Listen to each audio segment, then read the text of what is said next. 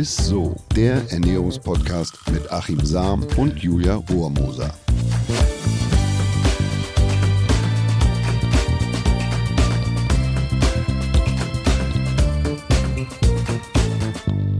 Hey ihr Lieben, herzlich willkommen zu einer neuen Folge Ist so, dem Ernährungspodcast mit unserem Ernährungswissenschaftler Achim Sam. Und mit unserer Moderatorin Julia Rohrmoser. Hallöchen. Ja, und bevor wir loslegen, noch ein ganz kleiner Tipp für unsere Hörerinnen und Hörer.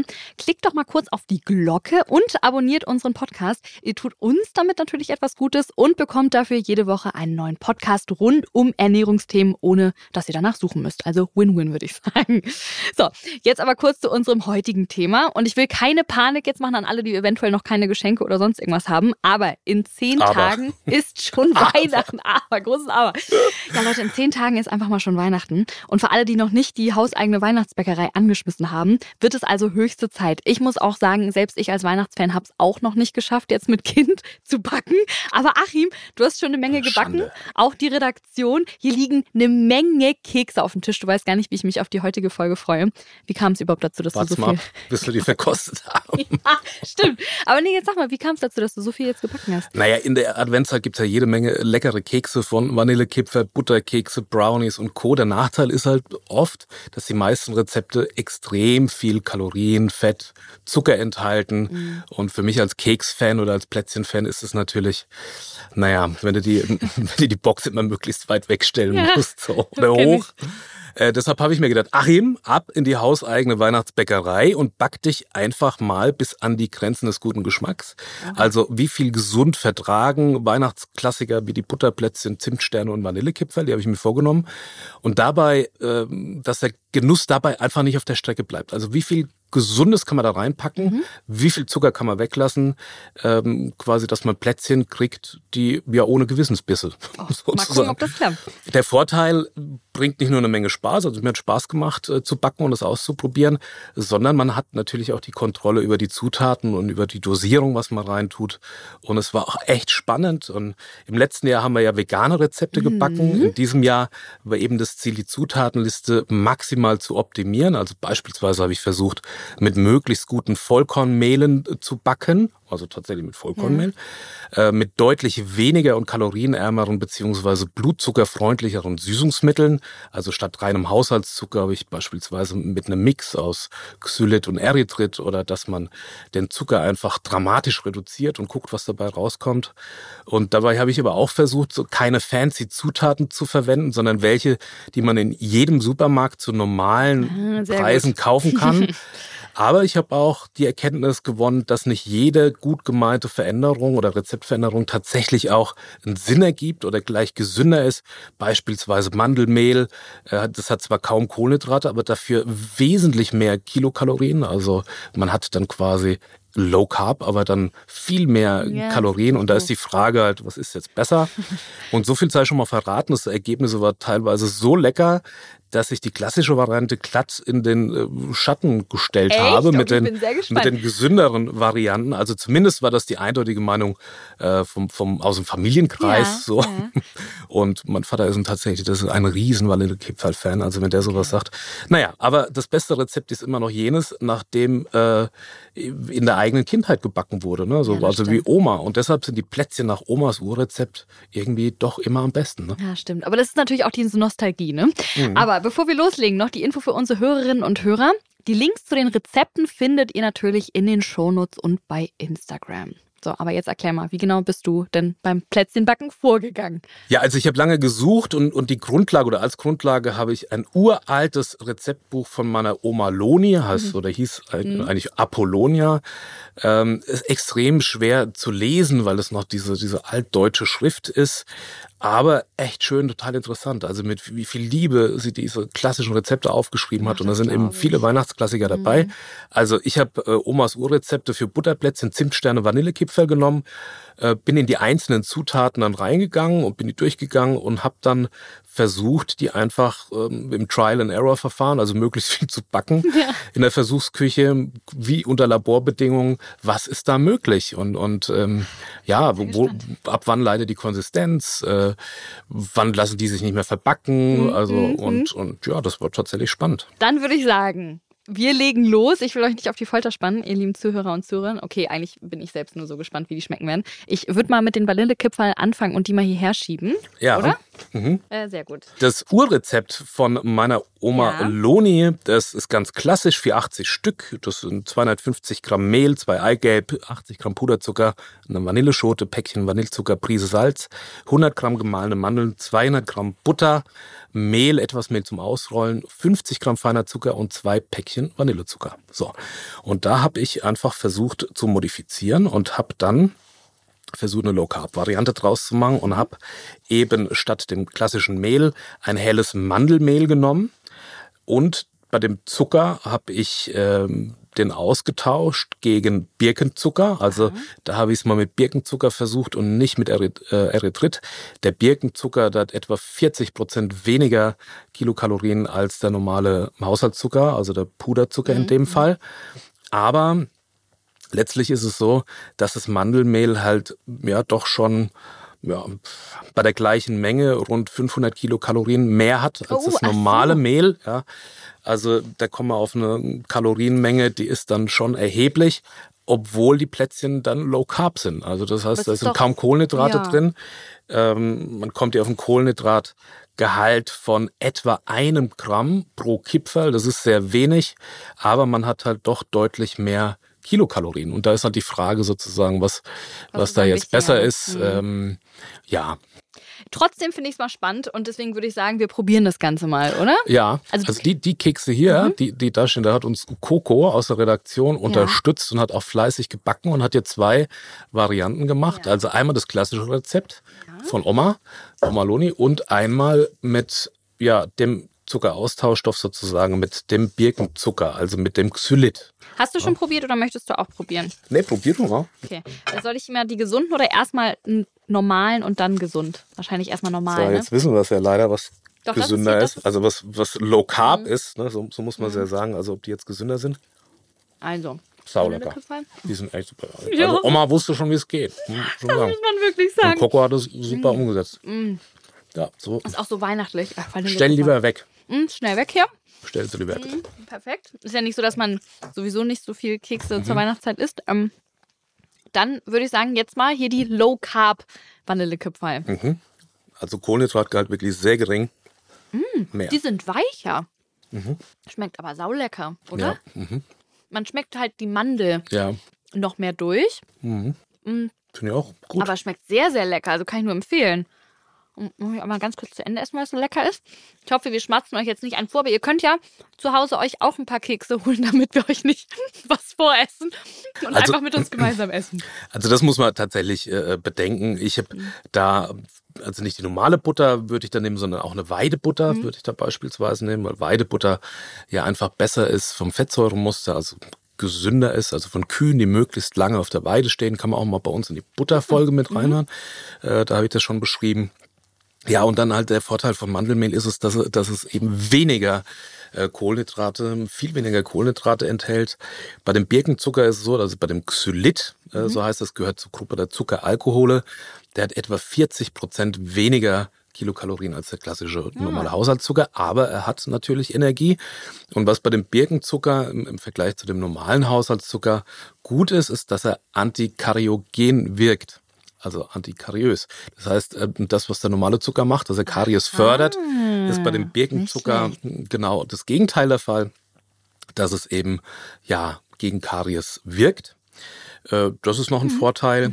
Man muss da nur aufpassen, wenn man Hunde hat. Also bitte den, alle Zuckeralkohole, Birkenzucker wegstellen. Das ist, kann tödlich sein, tatsächlich relativ geringe Mengen. Äh, Bin ich auch letztes Jahr sehr erschrocken, weil wir auch gebacken haben und äh, äh, mein kleiner Hund die, die Keksdose geplündert hat. Aber Oh. zum Glück, ja, ich weiß auch nicht, wie er das geschafft hat. Äh, Ist dein Hund, ne, der weiß, wie man an die Kekse Der kommt. weiß genau, wie man die Vanillekipferl kommt. Und da bin ich erst erschrocken. Also da muss man wirklich aufpassen, dass Ja, man das ja. nicht irgendwie so rumstehen lässt oder dass die Hunde davon naschen.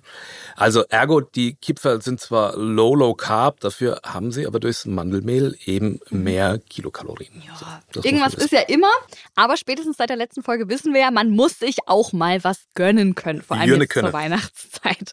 So, ich würde sagen, wir machen mal weiter mit den Zimtsternen. Und hier habe ich versucht, tatsächlich mal low, low Calorie Zimtsterne, also mit möglichst wenig ähm, Kilokalorien zu backen. Oh, also wie, spannend, wie, wie ja. kann man das quasi so auf die Spitze treiben? Und ja, da habe ich äh, quasi also bei den Mandeln kann man natürlich, die müssen da rein. Also da bin ich dabei geblieben bei den 500 Gramm. Dann auch bei den Eiweißen bin ich dabei geblieben, Prise Salz. Dann habe ich allerdings statt dem Puderzucker Erythrit genommen. Das gehört auch zu den, zur Gruppe der Zuckeralkohole, hat aber sehr, sehr wenig äh, Kilokalorien. Also wesentlich weniger noch als der Birkenzucker. Also man liegt bei 400 Gramm Erythrit bei nur 80 Kilokalorien. Im Vergleich 300 Gramm Puderzucker sind wir bei 1167 Kilokalorien. Okay, krass. Man muss nur bei dem Erythrit ein bisschen mehr äh, nehmen, weil es eine geringere Süßkraft hat.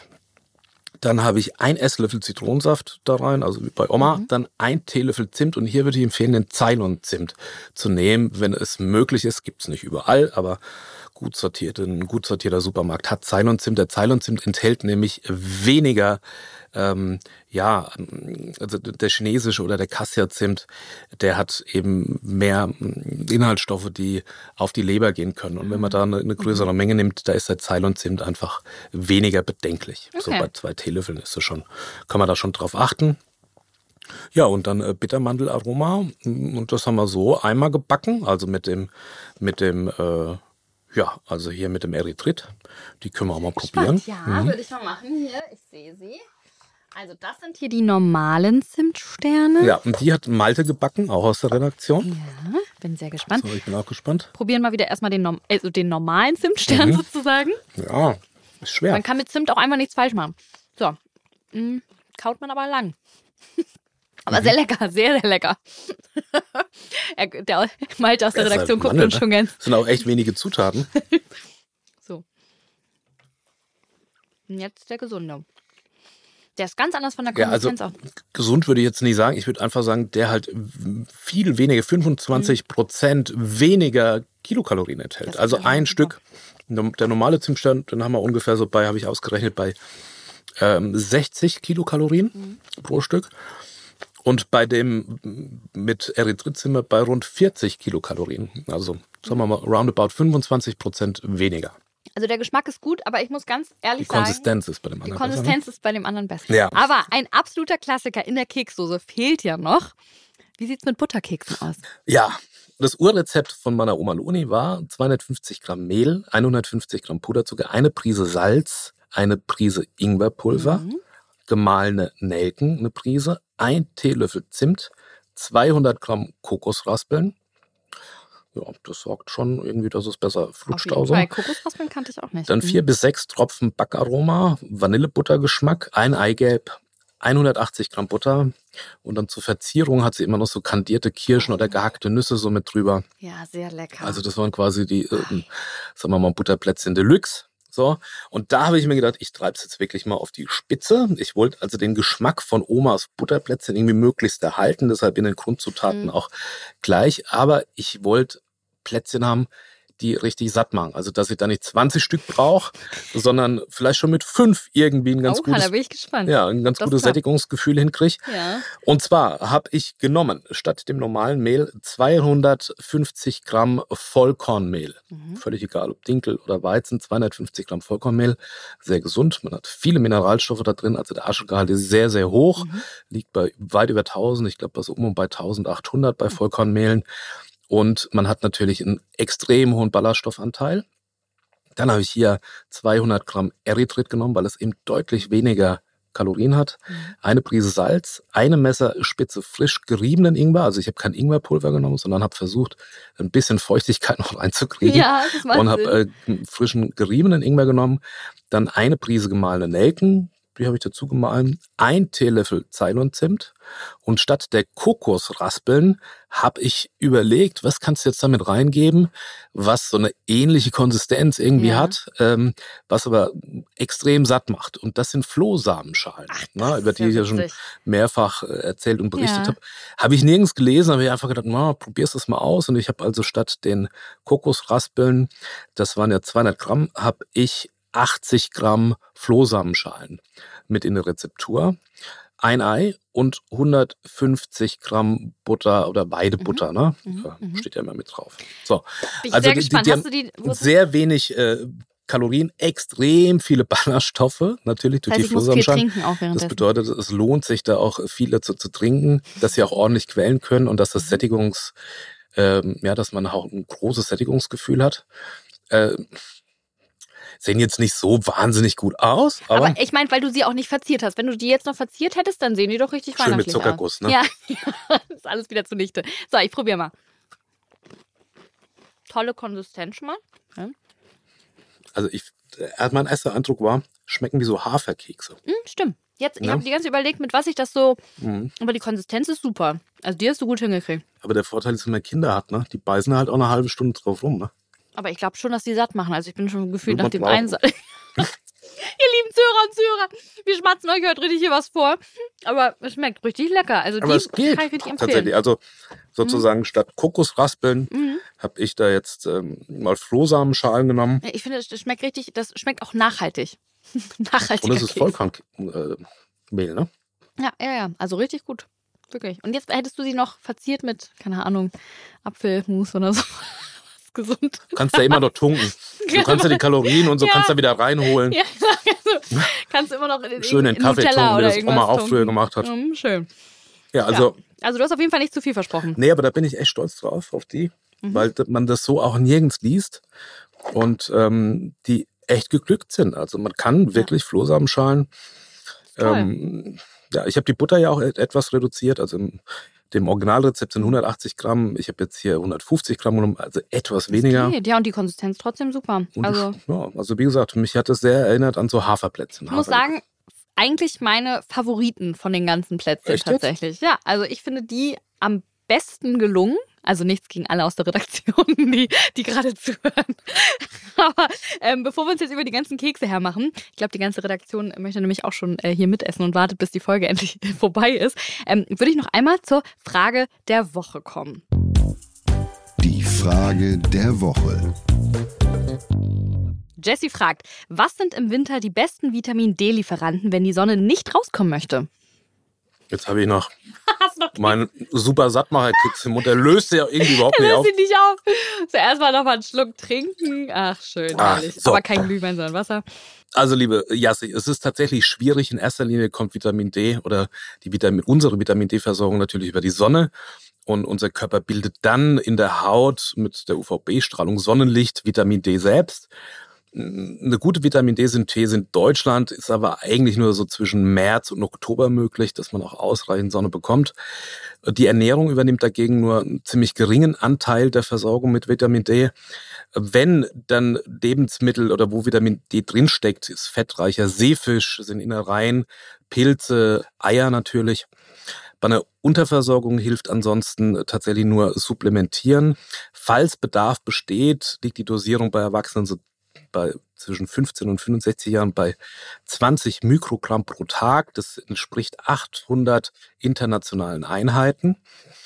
Achtung, bei Vitamin D gilt, die Dosis macht das Gift. Man hört ja überall, wir sind da unterversorgt und man kriegt nicht genug, was ja auch in der Tendenz stimmt, aber man muss eben auch beachten, dass man zu viel Vitamin mhm. D zu sich nehmen kann. Und diese Menge, die man da erreicht durch Supplemente, die kann man nie durch Sonnenkraft oder durch das Sonnenlicht erzeugen. Also da muss man sich keine Sorgen machen, dass man da nochmal zu viel haben kann. Das gilt jetzt nur für Nahrungsergänzungsmittel. Ja. Ähm, Symptome für so eine toxische Überdosis, bisschen erhöhter Kalziumspiegel, Appetitlosigkeit, Übelkeit. Aber da soll es ja gar nicht hingehen. Nee, auf keinen Fall. So, mhm. also, wenn man supplementiert, 800 internationale Einheiten so am Tag. Es gibt aber auch so Depots sozusagen für eine, für eine Woche. Äh, da nicht übertreiben und vorher einfach mit dem Arzt klären. Ja, und ich fasse die Folge zum Ende natürlich nochmal kurz zusammen. Bei fast allen Rezepten in der Weihnachtsbäckerei kann man eigentlich ganz gut etwas weglassen, haben wir jetzt gemerkt, oder Ersatz finden. Eine super Alternative ist zum Beispiel ganz oft Erythrit, weil viele Keksrezepte natürlich ja sehr viel Zucker enthalten. Aber Ersatz bedeutet nicht immer weniger Kalorien, haben wir jetzt auch gelernt. Bei Low Carb ähm, Gebäck kann die Energiemenge auch ganz schnell viel größer sein als bei normalen Keksen. Aber das wichtigste Fazit, wenn man ein bisschen kreativ ist, so wie bei dir, Achim, dann schmeckt auch die etwas gesündere Weihnachtsbäckerei richtig ja, mir gut. Mir Ich beiße nochmal rein. Deswegen, ich beiße jetzt auch gleich nochmal rein. Und das war's auch schon wieder mit Isso. Danke fürs Zuhören. Schickt uns gerne eure Nachrichten und Themenvorschläge an isso.edeka.de. Ansonsten freuen wir uns natürlich, wenn ihr uns abonniert und Bewertungen für uns abgebt. Und bis nächste Woche, ihr Lieben. Viel Spaß beim Keks backen und futtern. Ja. Mit gutem Gewissen. Ohne Oh. Gewissensbisse. Ist so. Tschüss. Dieser Podcast wird euch präsentiert von Edeka. Wir lieben Lebensmittel. Es folgt eine Podcast-Empfehlung. Lu, bist du bereit? Ich bin sowas von ready. Are you ready?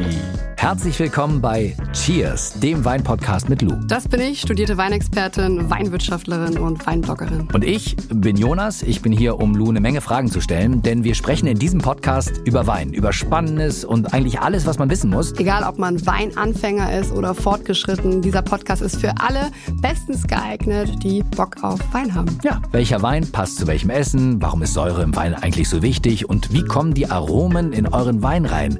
Und warum spuckt Lu nach dem Probieren immer wieder alles aus? In kurzen und knackigen Episoden gibt es genau auf diese Fragen die passende Antwort. Und ab und an gibt's auch noch Gäste. Und wenn ihr Fragen habt, dann schreibt sie uns an cheers.edeka.de. Jeden Montag gibt's eine neue Folge, überall da, wo es Podcasts gibt. Und ich würde sagen, Cheers! Cheers.